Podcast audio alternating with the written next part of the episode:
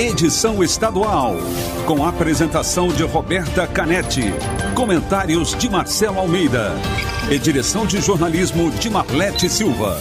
T-News. T-News. Oferecimento Alimentos Caldo Bom. Hashtag Cinquentou. Uma festa de sabor e novidades para comemorar os 50 anos da Caldo Bom. E farmácias Nissei. Nissei por perto. Com as melhores ofertas para você.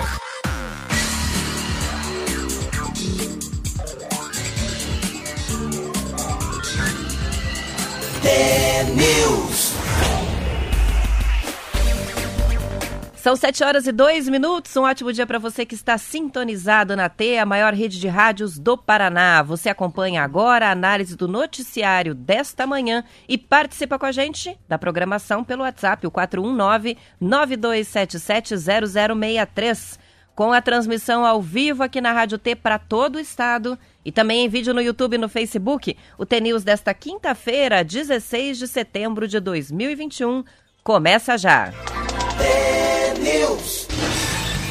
Bom dia, Marcelo Almeida. Bom dia, Roberta Canetti, tudo bem? Tudo bem? Tirou a touca do armário? Tirei a touca do armário, esfriou, verão, inferno, que, que, que inferno. Inferno frio. verão, inverno. É, hoje tá Hoje frio, a né? gente está assim, com, em Tá- Curitiba, tá frio. mínima de 12 máxima de 14. Verdade? Ou seja, não, é, não vai mudar nada. Eu vai acordei, ser o dia inteiro daí igual. meti o meu chinelinho havaiano no pé, eu falei, não, daí eu fiz igual os velhinhos, foram pôr a meinha que não vai dar, não. Eu falei, não acredito que eu vou tirar a blusa de, de lã de novo no armário. Eu mas achei, eu achei essa touca no, no porta-luva do carro, tudo dobrado. Falei, será que eu vou usar ainda? Vou usar a touca esse ano ainda, né? Mas tá aí. Bom dia a você, ouvinte do T-News, eu, Marcelo Almeida, Roberta Canetti, todo dia aqui nessa cachaça que é essa rádio, né? Meu Deus do céu, isso aqui é uma cachaça. É Quando- bom demais. É bom demais, né? Vamos fazer. Ó, e, e quando é que vai trazer alguém pra gente entrevistar aqui, né? Um dia de. O dia de Rádio T. O Marcelo, é o Marcelo querendo trazer os ouvintes para cá e a gente, a produção tentando segurar um Segurar pouquinho. um pouquinho. Só terminar a Não vacinação. termina nunca isso aí. Mas Vamos vai acontecer, isso é um fato, vai acontecer. É, deles virem, de visitarem, e vai ser logo. Já, já estamos no planejamento disso, né, Marcelo? É isso mesmo. Alma T pra gente? Oba! Alma T.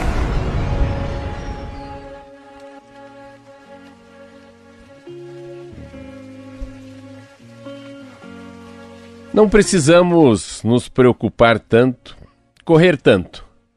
Não precisamos nem devemos comparar nosso progresso com os outros. Não há pressa. Não estamos atrasados. Não estamos perdendo para ninguém. A vida não é uma competição. A vida, a vida não é uma corrida onde só vence quem atravessa a linha de chegada primeiro. Estamos caminhando no nosso tempo, no nosso passo, no nosso ritmo, que faz sentido para a nossa jornada, que é única e exclusivamente nossa. Libere, libere essa ânsia que te impede de enxergar que, por mais que o túnel esteja escuro, a luz te aguarda logo ali na frente. Renda-se, renda-se ao desconhecido, entregue-se. Entregue-se aos desígnios perfeitos e imbodosos do Criador, com muita fé, confiança e amor. Libere, libere a urgência de saber o que o futuro te reserva e permita que a paz te abrace e te conforte no momento presente. Liberte-se do medo, do que está por vir e faça espaço para se concentrar e receber o que chega, o que já está manifestado aqui e agora. Vande de luz. Maravilha, são 7 horas e 5 minutos e o governador Ratinho Júnior assinou ontem o decreto que autoriza a terceira e última etapa do processo de transferência da gestão dos presos que estão sob a custódia da Polícia Civil para o Departamento Penitenciário, DEPEN. A medida pretende acabar com as carceragens nos distritos policiais do Paraná, que por vários anos foi o estado, Marcelo, com maior população carcerária em delegacias do Brasil. Ao todo, 12 mil presos já tiveram a situação regularizada no estado eh, desde 2019, com 73 carceragens totalmente fechadas até agora. A fase atual da transferência envolve 70 municípios e, segundo a Agência Estadual de Notícia, vai zerar o número de presos sob os cuidados da Polícia Civil. Segundo o delegado-geral da Polícia Civil, Silvio Rockenbach, a transferência da gestão e o fechamento das delegacias já tiveram resultados, como a melhoria no fluxo dos serviços da Polícia Judiciária, além do crescimento de solução dos casos, já que a função da Polícia Civil é investigar né, os crimes. Para tirar os presos das delegacias, o Estado precisou fazer investimentos em obras no sistema penitenciário no Estado, como a Cadeia Pública de Campo Mourão 2, a Penitenciária Estadual de Foz do Iguaçu 1 e o Centro de Integração Social de Piraquara, na região metropolitana de Curitiba. Para encerrar definitivamente a permanência de presos nas delegacias, o Estado vai contar com as novas vagas da cadeia pública de Curitiba, que já está concluída, e também da cadeia pública de Londrina, que está em fase de conclusão. É um trabalho que vem sendo feito há muito. É um trabalho que chega no Ratinho, que o Ratinho também dá continuidade. Que também foi feito no governo, no governo Beto Richa e que foi feito, acho que no segundo governo do Requião. Então, a, existe um contingenciamento, né? A, acho que eu não sei qual que é o ano, quais são os anos, que o sistema ficou muito parado e foi tendo um inchaço enorme das delegacias. E eu, eu já falei, acho que isso aqui, eu sempre gostei de ler muito sobre livros de policial, né? Livro, o Caco Barcelos, aquele cara da Globo, escreveu um livro lindo, o Abusado, lindo no crime, né? O Abusado, aquele Rota 66. Rota 66 é Ronda Ostensiva Tobias Aguiar, que é a polícia como fosse o BOP, né? A Rony aqui de Curitiba. Depois li um livro chamado Patrícia Mello, O Inferno, e, Eliane Zabô, Azobá, uma, uma coisa assim que é ligada ao Sérgio Moro, que é uma moça que teve uma polêmica enorme, porque ela tem um instituto sobre crime, como ressocializar preso. Ela foi até banida, eu acho, de um conselho que eu lembro que o Sérgio Moro criou como ministro da Justiça e ela foi banida, mas ela é maravilhosa. Eu li um livro dela para a gente entender que a gente fala de, de, de, preso, a gente fala de cadeia. Pô, mas tem por trás tanta coisa: tem o judiciário, tem a investigação, tem o papel da, da, da, da ressocialização, tem a defesa, tem a, a, as instâncias, né? Tem, um, tem tanta coisa e a gente fica assim: não, tem muito preso ali. Eu, lembra muito quando eu falo, nossa, tá cheio de carro no pátio do Detran, ninguém faz nada.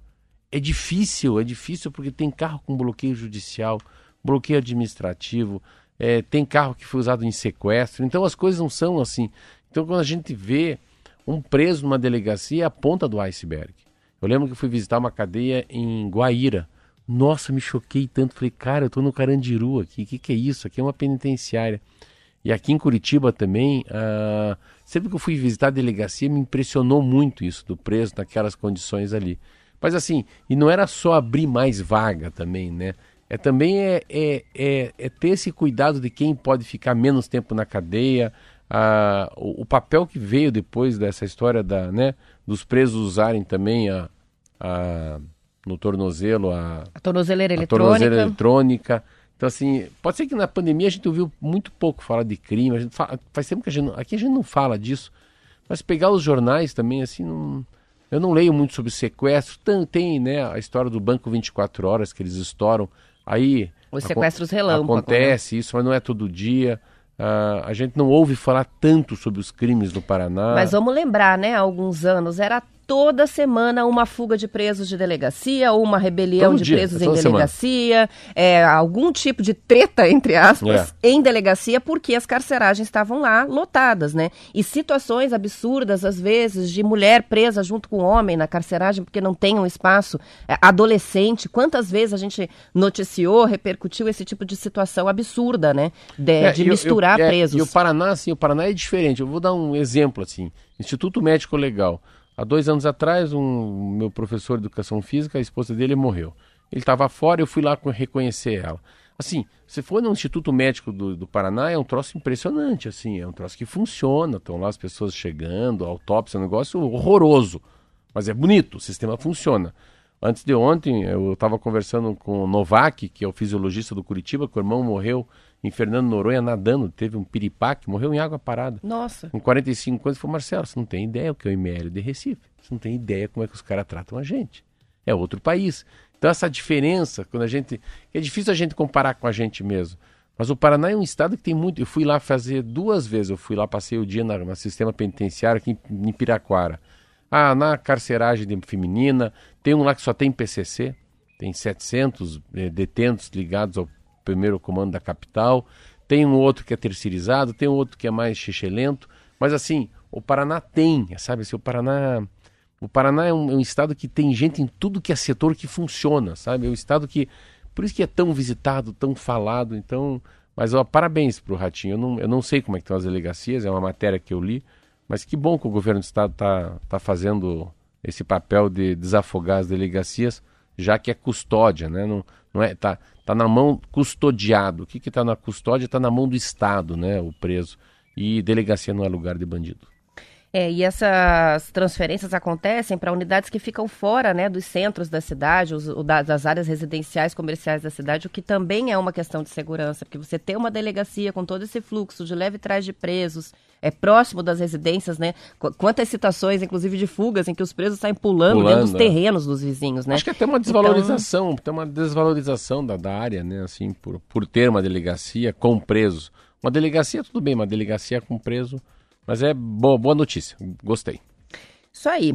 Temos várias participações chegando, mas eu vou separar aqui a participação do Vilmar, porque o Vilmar está preocupado com o dia de amanhã. Como é que vai ser o desafio do Radinho? Eu tinha anunciado que a gente ia fazer o quiz já amanhã, mas não vai ser. Amanhã vai ser um desafio simples, com a participação pelo WhatsApp aqui no programa. E na semana que vem, sim, vai ser o resultado do quiz, porque o quiz entra na segunda-feira. Então fiquem ligados ali no Instagram. Segunda-feira, os quatro vídeos já estão lá do show do intervalo. O vídeo com a pergunta do Alex, o vídeo com a pergunta da Eloá, outro da Rosane e do Wellerson, que entrou ontem. Então assistam os vídeos, são vídeos divertidos, são entrevistas que os ouvintes fizeram com a gente aqui, comigo e com o Marcelo Almeida e com o Marquinhos Souto. E aí, na segunda-feira, a gente vai divulgar o link desse quiz para vocês responderem. Vocês vão ter uma semana quase para responder e na sexta que vem é resultado. E aí vai ser premiação para primeiro lugar, quem acertar mais perguntas e também um sorteio com todos que participarem. Legal. Tá aí. Amanhã é simples, então é só ouvir o programa e ficar com o WhatsApp prontinho ali para participação. Vamos para o intervalo, já voltamos com mais notícias.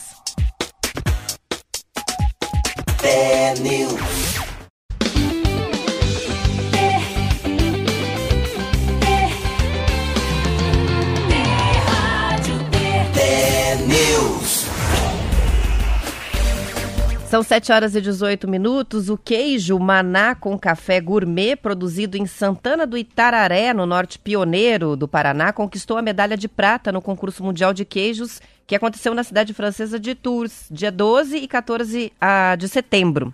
O queijo paranaense que foi premiado tem 30 dias de maturação e uma característica única, leva um toque de café. O café usado na receita também é produzido no norte do Paraná. O Maná com Café Gourmet é produzido na fazenda Sítio Aliança pelo casal Marisa e Leomar Martins. Segundo reportagem do Portal Plural, a produção começou em 2003 com um rebanho de sete vacas. Hoje a fazenda conta com 50 animais da raça Jersey. No concurso mundial, o queijo de Santana do Itararé enfrentou concorrentes de vários países europeus. A edição deste ano foi um sucesso para os queijos brasileiros, que conquistaram 57 medalhas, de um total de 331. O Brasil foi o segundo país mais premiado depois da França. Que loucura, né? E olha só, que chegou mas, mas aqui... Mas é um encontro de queijos, né? É, é, é, um é. concurso de queijos. Mas deixa eu só registrar aqui, porque eu... ontem chegou uma mensagem pra gente. A mensagem foi enviada pelo WhatsApp pelo Leomar. Vamos ouvir aqui o áudio. Bom dia, tudo bem? Olha aí, nós aqui do Sítio Aliança de Santana do Itaré do Paraná estamos muito felizes com essa conquista é, por estar entre os melhores queijos do mundo. Nós ganhamos com maná com café com 60 dias, medalha de prata na França no final de semana. É, lindo. Viu que legal? assim, ele mandou e eu não sabia que ele não, tinha mandado. A é notícia uma... já estava prevista e por coincidência ele está aqui com a gente. Maná, maná com café é, é, medalha de prata, medalha de bronze de prata. De prata? Medalha de prata lá na França. Mas assim, se você pegar só essa mensagem, parece que ele está na Olimpíada. Parece que está antecipando a próxima Olimpíada. É, está na Olimpíada e já está falando, assim. Eu fico imaginando o queijo subindo, assim, sabe? Agora, segundo colocado, o queijo de Santana de Tararé. É, ele mandou certificado pra gente, a ah. foto. Mandou foto deles com o queijo, dos vencedores. E tá aí. Parabéns para vocês. Muito e legal. que legal saber que são Não, ouvintes também legal, do assim, vamos, vamos, vamos. Você vê, você vê como ser pequeno é grande, né? Ou como eu falei isso aqui na rádio um tempo atrás, que não estava me ouvindo nesse dia. Eu li uma matéria do Nizanguanais que ele fala o seguinte, que o mundo mudou, mudou assim, mudou mesmo, porque eu, eu que mexo, eu que a gente que mexe com café e com, e com pão, a gente sente. E quem era grande ficou pequeno. Eu estava vendo ontem, fui visitar uma padaria que é uma padaria, uma padaria enorme até esses dias, você sabe, que chama-se San Germain, em Curitiba. Padaria assim de, de, Olha, mas é assim. Tá igual o Atlético Paranaense lá, disparado na primeira divisão, no final da Copa do Brasil, quase. E eu, eu ontem eu fui visitar as instalações dele, assim, uma instalação enorme. Eu tenho eu tenho 100 funcionários, 95 funcionários em duas padarias muito pequenas de espaço, todo mundo trabalha muito apertado, mas tem muito amor, muito alento, muito entusiasmo. A padaria dele é enorme, quatro andares, mas assim, a câmera fria maravilhosa, forno maravilhoso, mas sem gente. Ele falou: eu perdi a pegada. Eu perdi, o, eu perdi meu cliente. Você está com um cliente mais jovem, com outra vibe, com, sabe, com, com amor no olhar. Eu fui lá olhar e falei, meu Deus, imaginar que eu, a gente que era pequeno ficamos grande e o que grande ficou pequeno. Por que isso?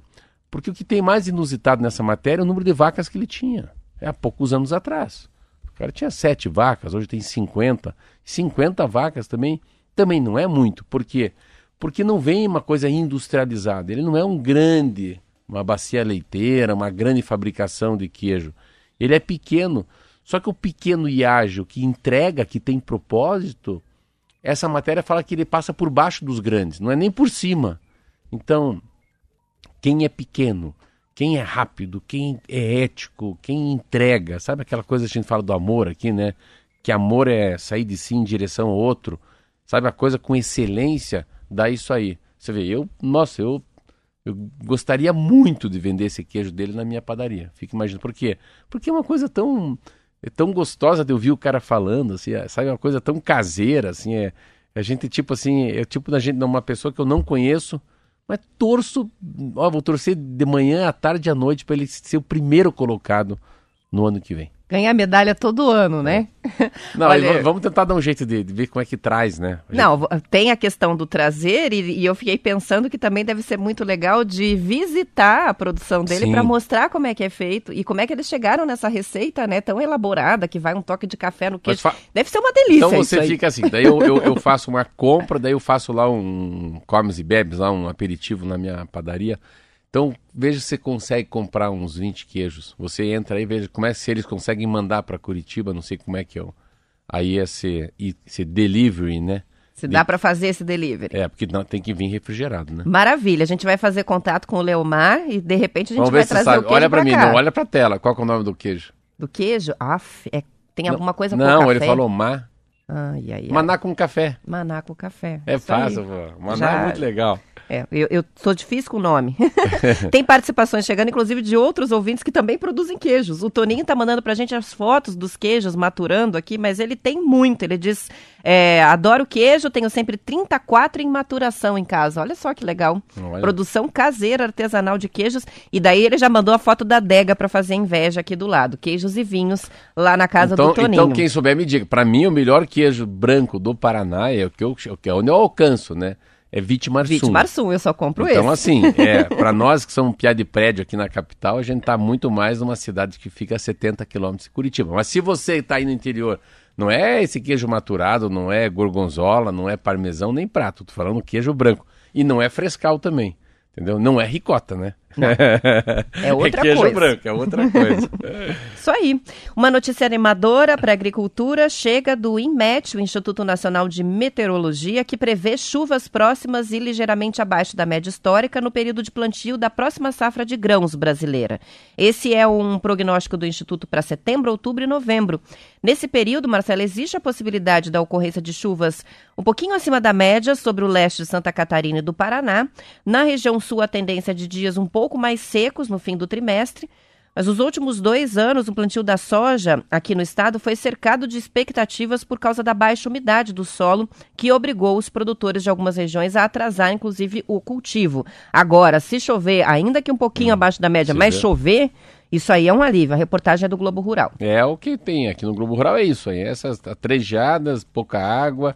Você vê como eles vão se adaptando, né? Eu estava vendo uma matéria da Embrapa sobre isso também a, a, adaptação que a, que a, tecnologia, os cientistas, os, as pessoas que estão nesse mundo, é, nessa produção de sementes que tenham, necessitem de menos água. Você vê como o mundo vai se adaptando por causa da crise hídrica, né? Vai se adaptando por essa falta de luz, uh, pelas geadas muito fortes, né? Paraná, ontem eu falei aqui, foi muito, foi pego assim, de calça curta mesmo, principalmente na, no café, e isso fez elevar os commodities no mundo, enfim. Mas que bom que tá chovendo. Aqui Curitiba deu uma, uma sensação tão boa, né? Nossa, eu fiquei tão feliz ontem que peguei uma chuva tão forte assim acho que era umas sete e meia da noite, oito horas, assim, mas sabe aquela chuva de molhar as pessoas mesmo, assim? Foi bem nesse é, horário mesmo que choveu. É, eu cheguei no condomínio, tem que abrir os dois vidros, daí molhou meu carro por dentro, fiquei tão feliz, assim, foi que bom que tá chovendo. A gente tá até meio, né, meio bobo com a chuva, eu vejo as pessoas comemorando muito, que tristeza, né, que é, é. passar por um período tão longo de, estria... de, de, estiagem, né, agora a chuva chega e aquele alívio, você nem liga de tomar chuva na é. cabeça, de molhar, eu, ah, esquecer a janela aberta, não tem problema, com tanto que chuva. Eu tava lendo uma, uma, uma coisa que o, um cara falou uma coisa muito legal, que é, é eles estão vindo da Finlândia para mostrar que o que, que é bioeconomia, o que, que é economia circular. É como é que você pode tirar do, do bioma um remédio para salvar pessoas que têm Covid, como exemplo, entendeu? Não. O que, que você pode pegar das plantas, da, da, das árvores, dos frutos. E a, Amazônia, a Amazônia tem um plantel né, de ervas, de, de tanta coisa medicinal. E ele falou uma coisa muito legal. Um cara da Finlândia que mexe muito. A Finlândia tem uma coisa que eles pensam diferente. Falou assim: não, não tem problema desmatar. Não tem problema nenhum. A gente desmata. Só que a gente tem, uh, a gente tem 110 milhões de metros cúbicos de, de madeira por ano e a gente derruba 60 milhões. Então, se a gente derruba, a gente derruba 60 milhões, 50 milhões ficam ali, são, são um excedente, que é muito significante, para a captura do, de mais carbono. Então, se vê, a visão deles é essa. Eles estão trazendo, Roberta, para o Brasil, primeiro evento, sai da Finlândia e vem para o Brasil. E o cara fala uma coisa muito legal. Falou, o grande problema é que nós, dessa geração, nós que estamos vivos nesse mundo, estamos roubando os recursos que deveriam ser preservados para as próximas gerações. Nunca vi um cara falar isso assim, que a gente tá roubando o recurso dos outros. É forte, mas bem real, né? É, é a gente tá us, roubando o recurso dos nossos netos. Eles vão se danar daqui a 100 Porque anos. Porque a gente não precisaria fazer o que está fazendo, né? Falta bom senso no uso dos recursos naturais há muito, muito tempo. É, né? mas, mas como tinha muito e a gente foi usando demais, agora tem pouco. Então, com o aquecimento global, isso eu digo assim, é, como é que eu como é que eu sou mais minimalista na minha vida? Como é que você como é que se cuida mais da tua vida, da tua água, do teu carro, né? Essa, essa mudança que a gente vai viver muito legal, que também foi acelerada com a pandemia, né? Isso aí. Esse barulhinho, Ó, barulhinho que tá a hora de ir embora? É a hora de ir embora já. Mas eu vou fazer mais um registro aqui da Rosane de Capanema, que também faz queijo colonial. A Aí, gente está recebendo vários ouvintes que estão mandando seus queijos aqui. Ela faz queijo trufado de doce de leite, queijo com vinho. É um queijo bonito por fora, a cor de vinho, por dentro ele que é bem lindo. branquinho. Coisas lindas estão chegando concurso aqui, de hein? queijo na Rádio T. Vambora, vai. Ó, quem que tá chegando também? A Zilda. A Zilda mandou a foto do queijo, disse, faço queijo, requeijão caseiro e quero mandar para vocês. A gente vai receber bastante coisa aqui, E eu mando Marcelo. pão para ela. Isso aí. 7h29, vamos encerrando a edição estadual. Lembrando que depois do intervalo a gente continua para Curitiba e região metropolitana por aqui. E você fica na T ouvindo o noticiário da sua cidade. Para quem quer ficar com a transmissão em vídeo no Facebook e YouTube, até às 8 horas a gente está por lá. Aos que não vão continuar com a gente, até amanhã, sexta-feira, dia de conto, dia de desafio. Esperamos por vocês. Tchau.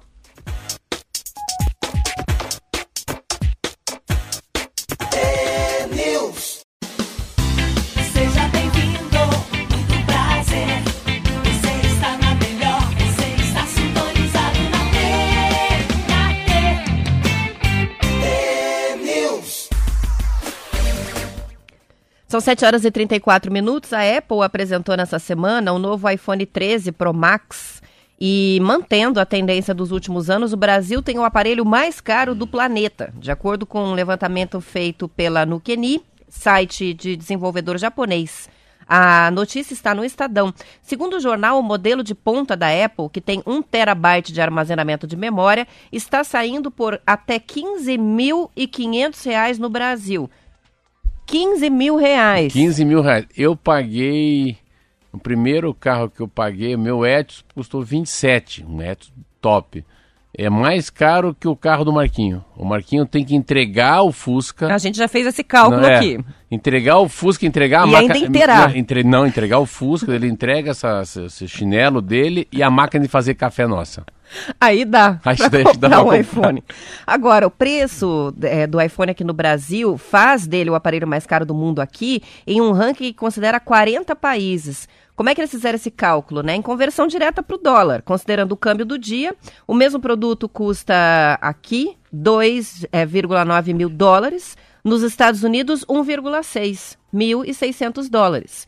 Em seguida, o mesmo iPhone sairia por 1.700 no Canadá e também no Japão. No ranking, logo acima do Brasil, estão a Turquia, lá também custa caro, 2.700 dólares, Índia e Suécia. O iPhone 13 não é o único produto no qual o Brasil é líder em preço, segundo esse levantamento. Lançado em 2020, o iPhone 12 e todas as variações dele, Mini, Pro, Pro Max, com diferentes armazenamentos, é sempre o mais caro aqui, assim como o iPad Pro e o iMac. Mac.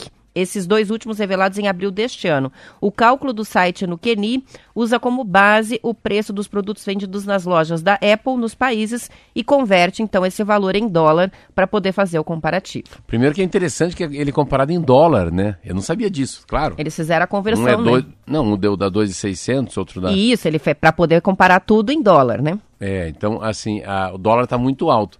Mas eu fico imaginando quanto que é imposto, quanto que assim, quanto assim, eu tenho hoje noção por causa da padaria, quanto se custa, para fazer lá uma, uma torta, né?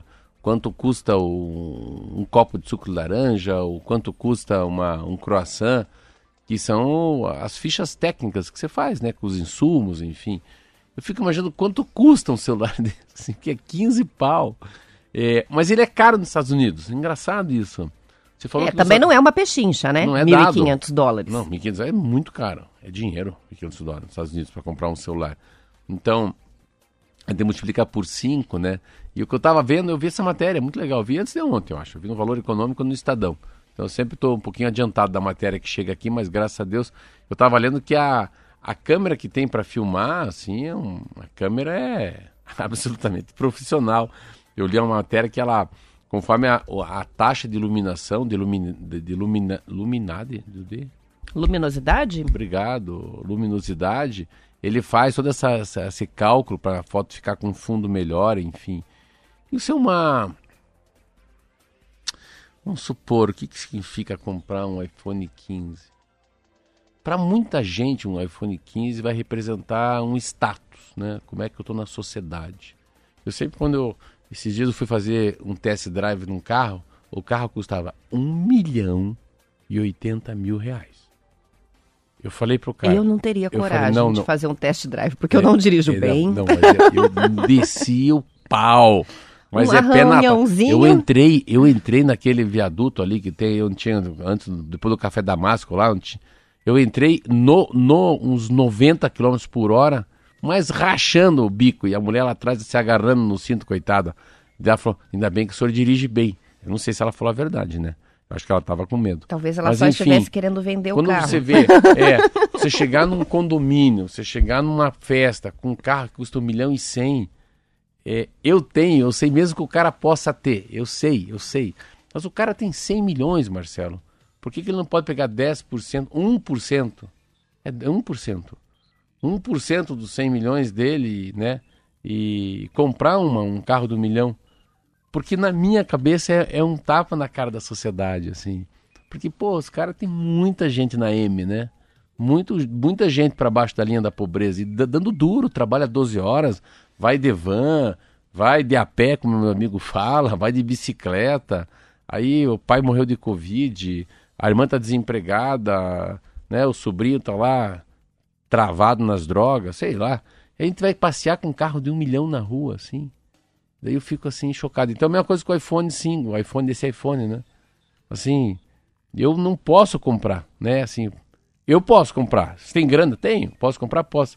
Mas eu não posso comprar por ser um, um homem da Rádio T, uma rádio tão simples, né?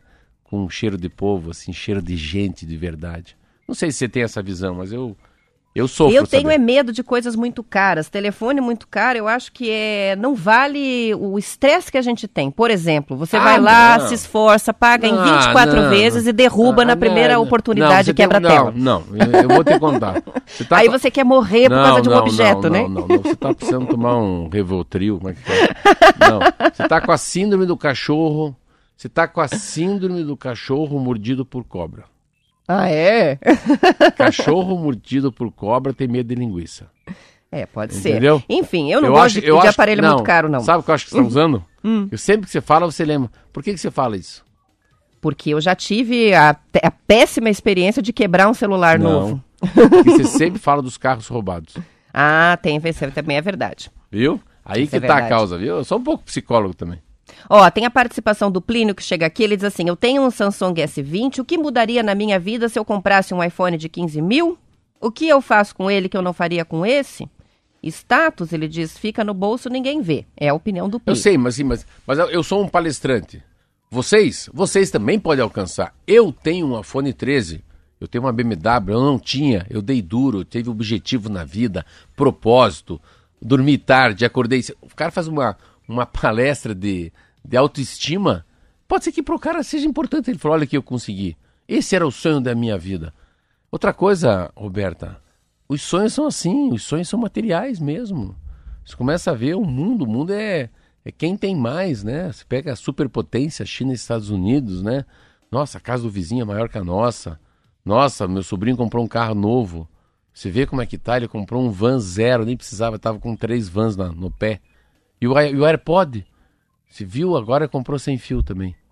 Então, assim, tem uma, uma, uma maneira de se colocar na sociedade pelo, pelo, pela capacidade de gasto material, que é uma grande de uma besteira.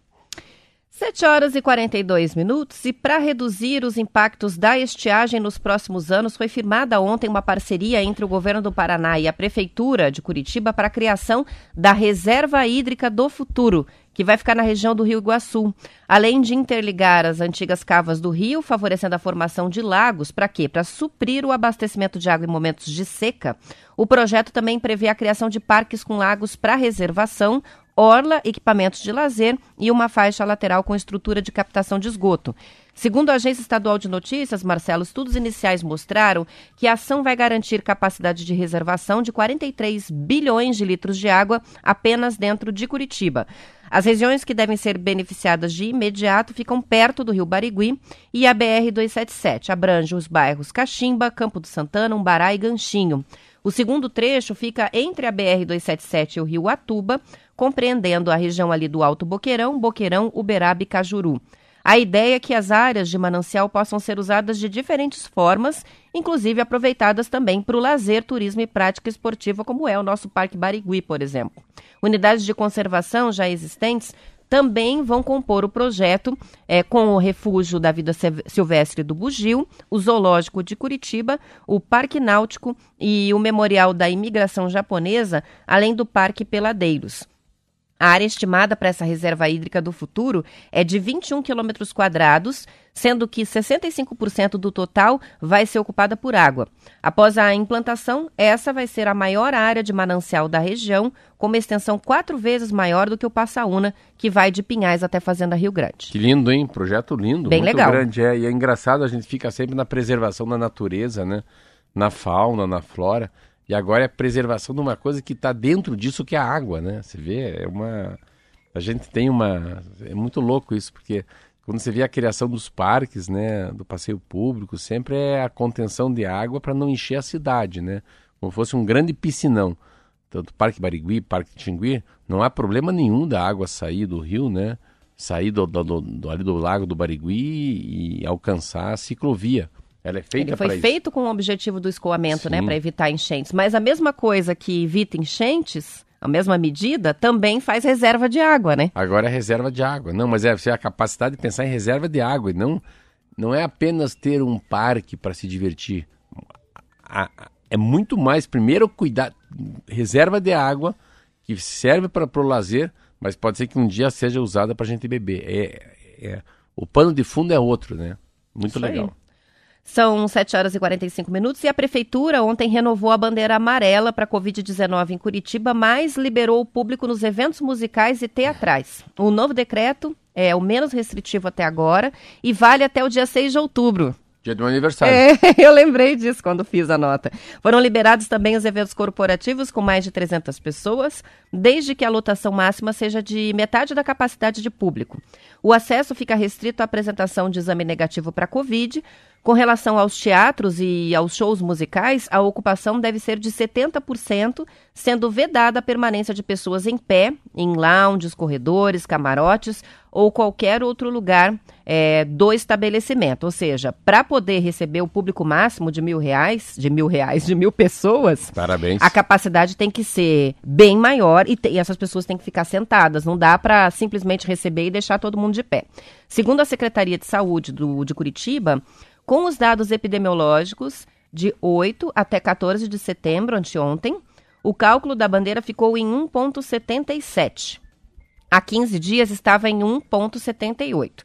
Esse índice é um índice que a Prefeitura de Curitiba usa, não é muito divulgado, mas é o que eles colocam como parâmetro para definir a cor da bandeira e as medidas restritivas. Considera de tudo: número de Ela- casos, gente- número a de gente tá mortes, continuando vagas amarelo de ou a gente foi para amarelo? Não, a gente está continuando no amarelo, mas com a liberação de espetáculos teatrais e shows musicais, que é uma coisa que estava proibida até então. O que, que a prefeitura explicou? Abaixo de 2 é bandeira amarela. Então a gente teve uma pequena mudança, foi de 1,78 para 1,77, variou pouco. Mas a taxa de retransmissão, essa, um índice mais conhecido, né, é, caiu bastante. Ela está em 0,73. Há 15 dias estava em 0,89. O RT abaixo de 1 já indica a desaceleração da pandemia. O painel da Covid ainda está mostrando em Curitiba queda de 40% na média de casos confirmados na última semana, a comparação com 14 dias anteriores, e queda de 20% nas pessoas com fase ativa da doença. Também redução na média móvel de mortes, essa queda foi de 30% em Curitiba. É uma redução enorme. assim, o Brasil passou por um momento muito legal. Eu estava lendo uma matéria essa madrugada, acordei cedo, e que falava da, da diferença do hoje dos Estados Unidos para o Brasil. Os Estados Unidos hoje está morrendo duas mil pessoas por dia já. Então a, a gente a gente Puxa passou. vida, é, a gente teve aquele que a gente teve aquele momento da gama que matou muita gente em Manaus, você está lembrando, né? Um monte de gente morrendo sem oxigênio. A, Lá no a começo, gente não né? pode esquecer é que o epicentro da pandemia foi no março e abril, esse ano pegou novamente. né? A gente tava muita gente morrendo em março e abril desse ano. E, e a máscara, tá- essa matéria fala que teve um, um retardo da disseminação muito forte da Delta por dois motivos. É um avanço da vacinação e as pessoas ainda continuam usando máscara. Então a, a não desobrigação da máscara no Brasil foi bom. Foi o que quebrou a Israel, Estados Unidos, todos os países que liberaram geral, assim, meio um rito de saída muito rápido, Roberta, quebraram a cara. Então, a, a- o país, tomara que a gente um pouquinho mais. Você vê, é, a gente está exatamente ontem, parece que foi quatro meses do primeiro caso da chegada da, da, da Delta no Brasil. Então, o primeiro caso Ah, é? Delta. É? quatro meses. Quatro meses. Estrago, hein? Você vê, mas só Pois que, é. só que nos outros países foi muito estrago. A Delta veio via Hong Kong, uma tripulação de navio, e a outra é a Gama, que é de Manaus. Então, o grande problema da Delta, que a gente está se safando, são dois problemas. Ela é mais forte e a transmissibilidade é muito maior. São 7 horas e 49 minutos. Vamos fazer uma pausa para intervalo e a gente já volta com o último bloco do T-News. Vamos lá.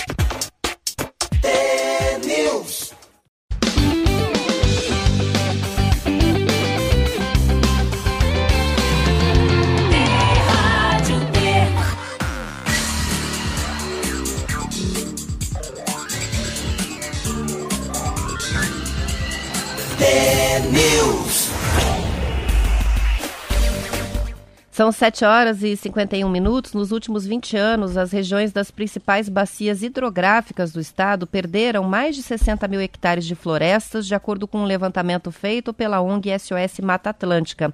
O desmatamento nessas áreas impacta na redução dos níveis dos rios, porque as nascentes foram desprotegidas. Segundo os pesquisadores do SOS Mata Atlântica, é, o pesquisador Luiz Guedes, a relação é direta. A retirada da mata desprotege as nascentes e, consequentemente, tem menos água no rio, menos água nos reservatórios, menos água nas cidades e menos energia elétrica. De acordo com o levantamento divulgado pelo G1, boa parte das áreas desmatadas é de vegetação adulta, que é mais eficiente para garantir a preservação dos rios. Na bacia do Paranapanema, na região norte e noroeste do estado, na divisa com São Paulo, em duas décadas foram cortados quase 8 mil hectares de floresta. Na região há dois importantes rios, o Tibagi, que nasce na região central do estado, e o Pirapó, que abastece Maringá. Já na bacia do Rio Paraná, que integra outros sete rios como Ivaí e Piquiri, foram desmatados quase 22 mil hectares de vegetação nativa, e isso desde o ano de 2000. Na bacia do Rio Iguaçu, que é o maior do Paraná e nasce na região metropolitana de Curitiba, atravessando o estado até Foz, foram 1.173 hectares desmatados apenas em 2020. Nessas regiões há trabalhos de reflorestamento, mas as florestas que estão se regenerando vão levar muitos anos para ter o mesmo valor para a produção de água. É, assim, é um descaso, porque assim, a gente está no século XXI. Como você fala que é de 2020 para cá, é nós aqui, eu, você, o Ratinho Júnior, é, o Requião, o Beto Richa, é nós mesmo aqui, ó. A sociedade paranaense. Ninguém faz nada, um faz de conta que, que não faz, outro faz de conta que pode, outro diz que o importante é produzir. Ah, é, um, é um círculo vicioso, né? Todo mundo ganha, porque todo mundo está atrás de grana, de mais venda, de produção. A vida se tornou meta, né? Você tem que alcançar a meta para ser feliz. A felicidade está na quantidade e no, no bolso e não na, nas coisas mais simples da vida. Então, chega a ser ridículo, né? Imaginou, cara? Eu acho que tinha que ser. Essa história do desmatamento, da, da mata ciliar, tinha que ser tratado como o cara que bebe, dirige e mata. Se você, se você, se você desmatar um hectare de ambiental, você é pra cadeia, infiançável, não pode pagar, é infiançável. Inafiançável. Ina, pô, obrigado, Faltou professora. Um Inafiançável. Fi de faca? Isso, é o... fina, é. é fi, fi, fi. Inafiançável. Sabe que às vezes eu falo se é de faca e V de vaca? Pra...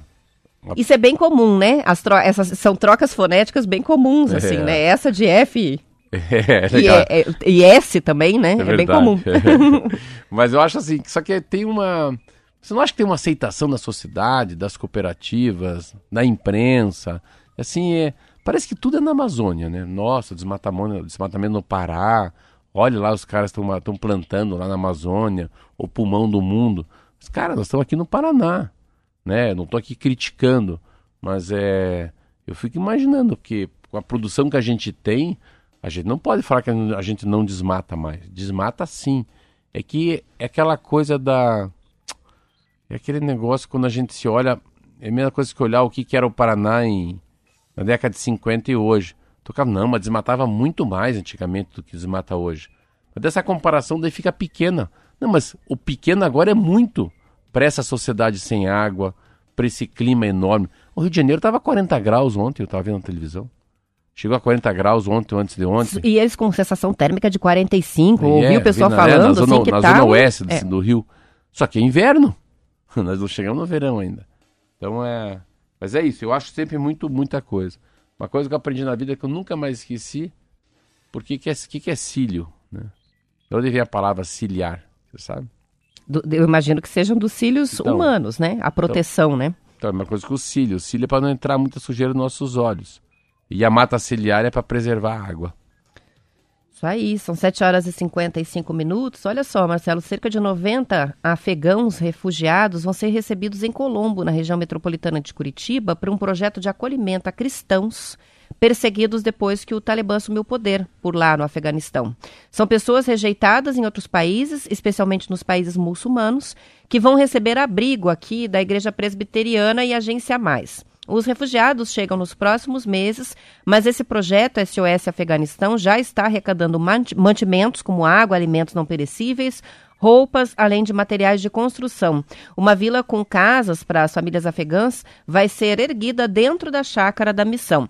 A Agência Mais começou esse programa de refugiados em 2013 com o objetivo de acolher pessoas em situação de risco por conta da religião. O projeto já recebeu 200 pessoas. As informações são do Bem Paraná. Lógico, quem quiser ajudar e precisar das informações, manda mensagem para a gente no WhatsApp e eu envio, porque é número de telefone, é site, é, tem o endereço, mas aí a gente manda pelo WhatsApp.